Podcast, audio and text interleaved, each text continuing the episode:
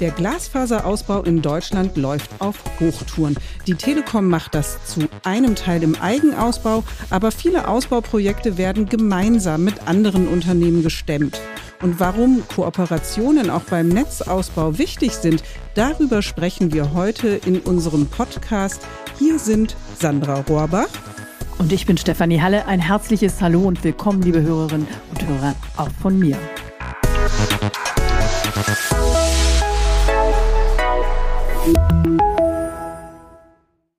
Und wir beide bleiben heute nicht alleine, sondern wir paarschippen mit einem Kollegen, und zwar mit Thilo Höllen.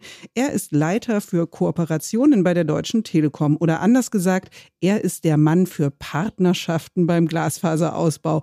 Thilo, seit wann bist du oder das Unternehmen vielmehr im Parship-Business unterwegs? ja, wir Paarshippen und sind mit Partnern unterwegs, wie du sagst. Was wir übrigens schon immer machen, unser Festnetz auch anderen zur Verfügung stellen. Das machen wir seit Jahren mit ADSL, mit VDSL und natürlich werden wir das auch jetzt mit Glasfaser, also mit FTTH so machen.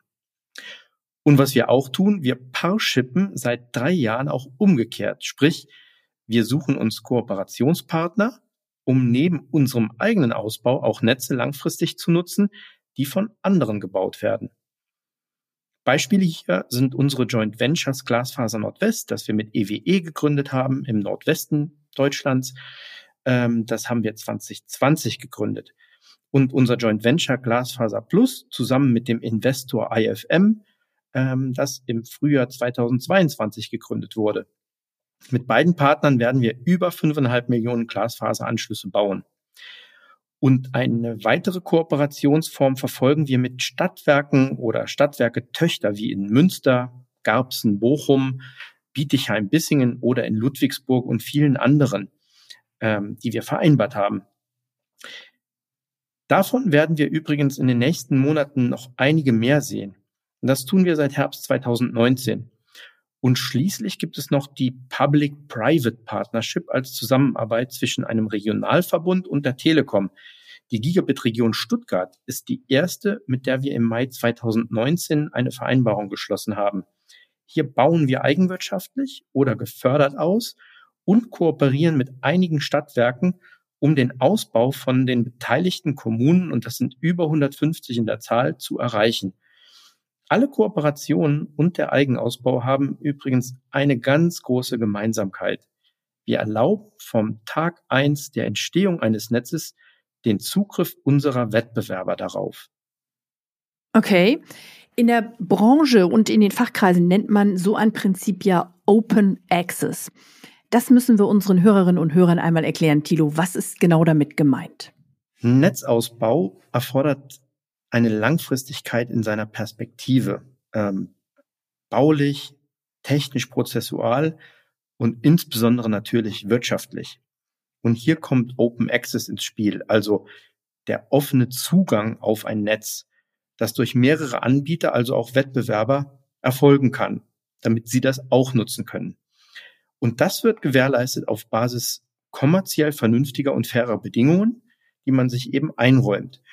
Und wir brauchen technische und prozessuale Standards und Schnittstellen und auch Logiken, ja, um die Kundenwünsche realisieren zu können. Sprich, unsere Kunden auf anderen Netzen oder eben andere Kunden auf unseren Netzen bedienen zu können.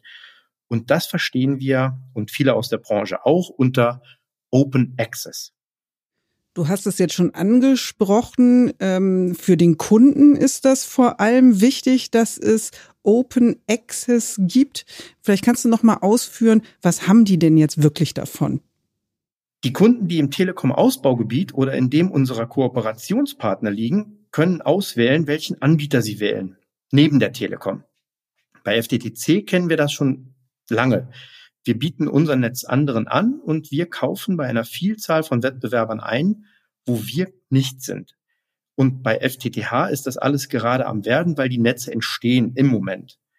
Ich will euch mal zwei Beispiele nennen, ähm, über die wir ganz konkret sprechen können. Telekom baut hier, ich bin in Bonn, äh, hier um die Ecke den Stadtteil Bonn-Beul gerade mit FTTH aus.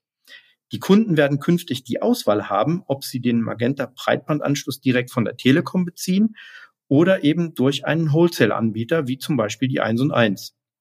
Dasselbe machen wir in den Kooperationen. Wenn unsere Joint Ventures ausbauen, haben die Kunden dort in den Regionen die Wahl, ob sie den Anschluss von der Telekom nehmen oder von anderen. Bei der Glasfaser Nordwest ist das neben der Telekom die EWE-Tel und auch lokale, kleinere Anbieter, wie zum Beispiel in Buxtehude, können dort von ihrem lokalen Anbieter einen Anschluss erhalten. Und die Kunden in Münster oder in Bochum, also wo wir in Kooperation ausbauen mit Stadtwerken, können sie ebenfalls von der Telekom oder von einem Kooperationspartner der 1 und 1 das Netz nutzen. Es herrscht also Wettbewerb von Anfang an auf unserem Netz. Und das ist ja für Verbraucherinnen und Verbraucher äh, nicht schlecht, wenn sie wählen können und dürfen. Thilo, du sagtest, Kooperationen sind Teil der Ausbaustrategie der Telekom. Welche Unterstützung erfahrt ihr denn seitens der Politik, äh, beziehungsweise gibt es da vielleicht auch Gegenwind? Im Grundsatz gibt es sehr, sehr viel Zustimmung für unser Vorgehen, da wir als Telekom tun, was wir sagen. Und das merken wir sehr, sehr deutlich. Also wir bauen und wir kooperieren und wir tun es eben auch. Und das zeigen wir auch in den unterschiedlichen ähm, Beispielen. Gleichzeitig prüfen aber natürlich auch die Behörden, ob und wie im Rahmen von Kooperationen der Wettbewerb funktioniert. Die Glasfaser Nordwest äh, und ihre Wirkung wurde sehr, sehr intensiv auf Herz und Nieren durch das Bundeskartellamt geprüft, bevor wir eine Freigabe unter Auflagen erhalten haben und so eben vor gut zwei Jahren die Firma gründen durften. Nun gibt es aber gleichzeitig auch gerichtliche Auseinandersetzungen dazu. Äh, kannst du da noch mal was zu sagen, Thilo? Mhm, gerne. Also ein Wettbewerber findet die Erlaubnis der Freigabe des Kartellamts nicht gut und hat das Gericht angerufen, weil er die Entscheidung eben nicht akzeptiert. Ähm, gleichwohl, für uns steht fest, die Glasfaser Nordwest baut weiter, die Kunden bekommen ihr schnelles Internet und allein in diesem Jahr wächst die Glasfaser Nordwest um über 250.000 Anschlüsse. Klingt dann ja eher nach einem Störfeuer durch einen Wettbewerber, Mitbewerber. Aber so ist das eben auch ähm, auf dem Markt. Aber nochmal nachgefragt zu den Unterschieden in Deutschland. Wir sind föderal aufgestellt, 16 Bundesländer. Merkst du beziehungsweise dein Team Unterschiede, was die Kooperationsbereitschaft angeht? Zum Beispiel, wenn du die Region Stuttgart mit dem Nordwesten mal vergleichst. Ja, es sind Unterschiede spürbar auf der einen Seite von Region zu Region, aber besser ist es, glaube ich, eher, wenn wir von Partner zu Partner sprechen. Und das sind natürlich regionale Unterschiede, auch was das Zusammenspiel zwischen eben Städten, Kommunen, Stadtwerken, Telekom, regionalen Carriern betrifft. Äh, aber Unterschiede machen sich ebenfalls sehr intensiv fest, äh, ja, mit dem, was wir aktuell erleben.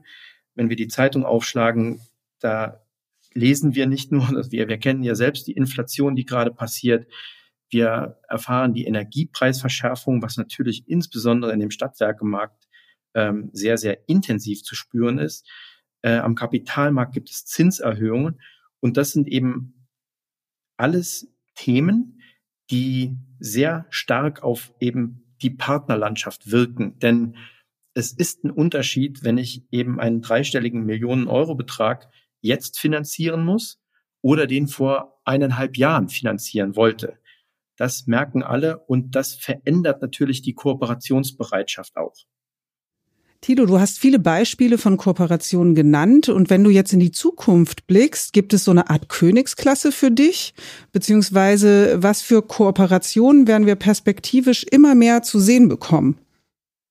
Unsere Joint Ventures werden der Telekom signifikant helfen, den eigenen Ausbau und unseren geförderten Ausbau maximal zu ergänzen. Die Stadtwerke-Kooperationen werden über Zeit ebenfalls signifikant helfen, mehr Glasfaseranschlüsse für die Telekom und ja unsere Partner auch zur Verfügung zu stellen. Und wenn der Ausbau weiter fortgeschritten sein wird, wird sich die Frage zu weiteren möglichen Zusammenarbeitsformen stellen. Und hier wird die Frage eine Rolle spielen, welche Ziele verfolgen denn die alternativen Netzausbauer, die ja in einer ganz großen Zahl in Deutschland vorhanden sind? Wollen Sie langfristig mit dem Netz als Eigentümerin Ihr Geld verdienen oder wollen Sie in das Netz jetzt investieren, um es nach ein paar Jahren wieder zu veräußern, wie wir das von verschiedenen Finanzinvestoren erwarten?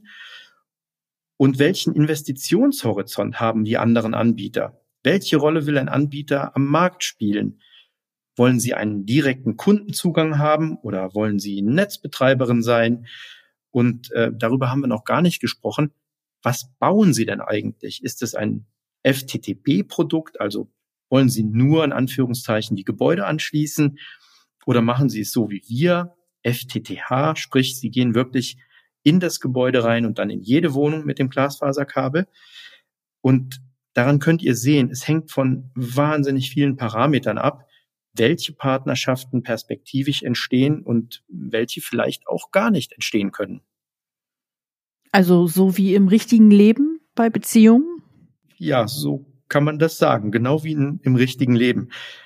Die Kooperationsbereitschaft insgesamt in der Branche wird aber weiter wachsen. Und da bin ich mir sehr sicher. Denn es wird nicht jeder alles tun können und auch nicht wollen.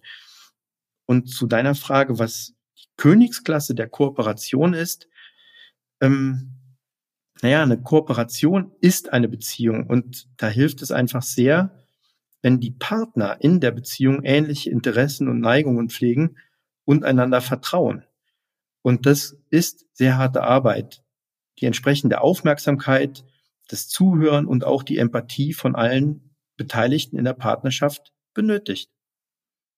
Das sind äh, schöne Worte zum Abschluss, die einen auch zuversichtlich stimmen, Thilo. Vielen Dank, dass du uns aufgeklärt hast, wie Partnerschaften der Telekom gut funktionieren.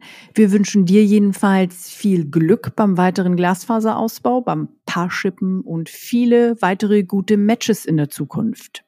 Danke euch. Euch auch, liebe Zuhörerinnen und Zuhörern, vielen Dank, dass ihr dabei wart. Wenn ihr auch Fragen zu Partnerschaften habt, dann schreibt uns an podcast.telekom.de. Wir freuen uns, wenn ihr wieder einschaltet. Nächste Woche kommt die nächste Folge und bis dahin sagen wir Tschüss. Tschüss, macht's gut, bis dahin.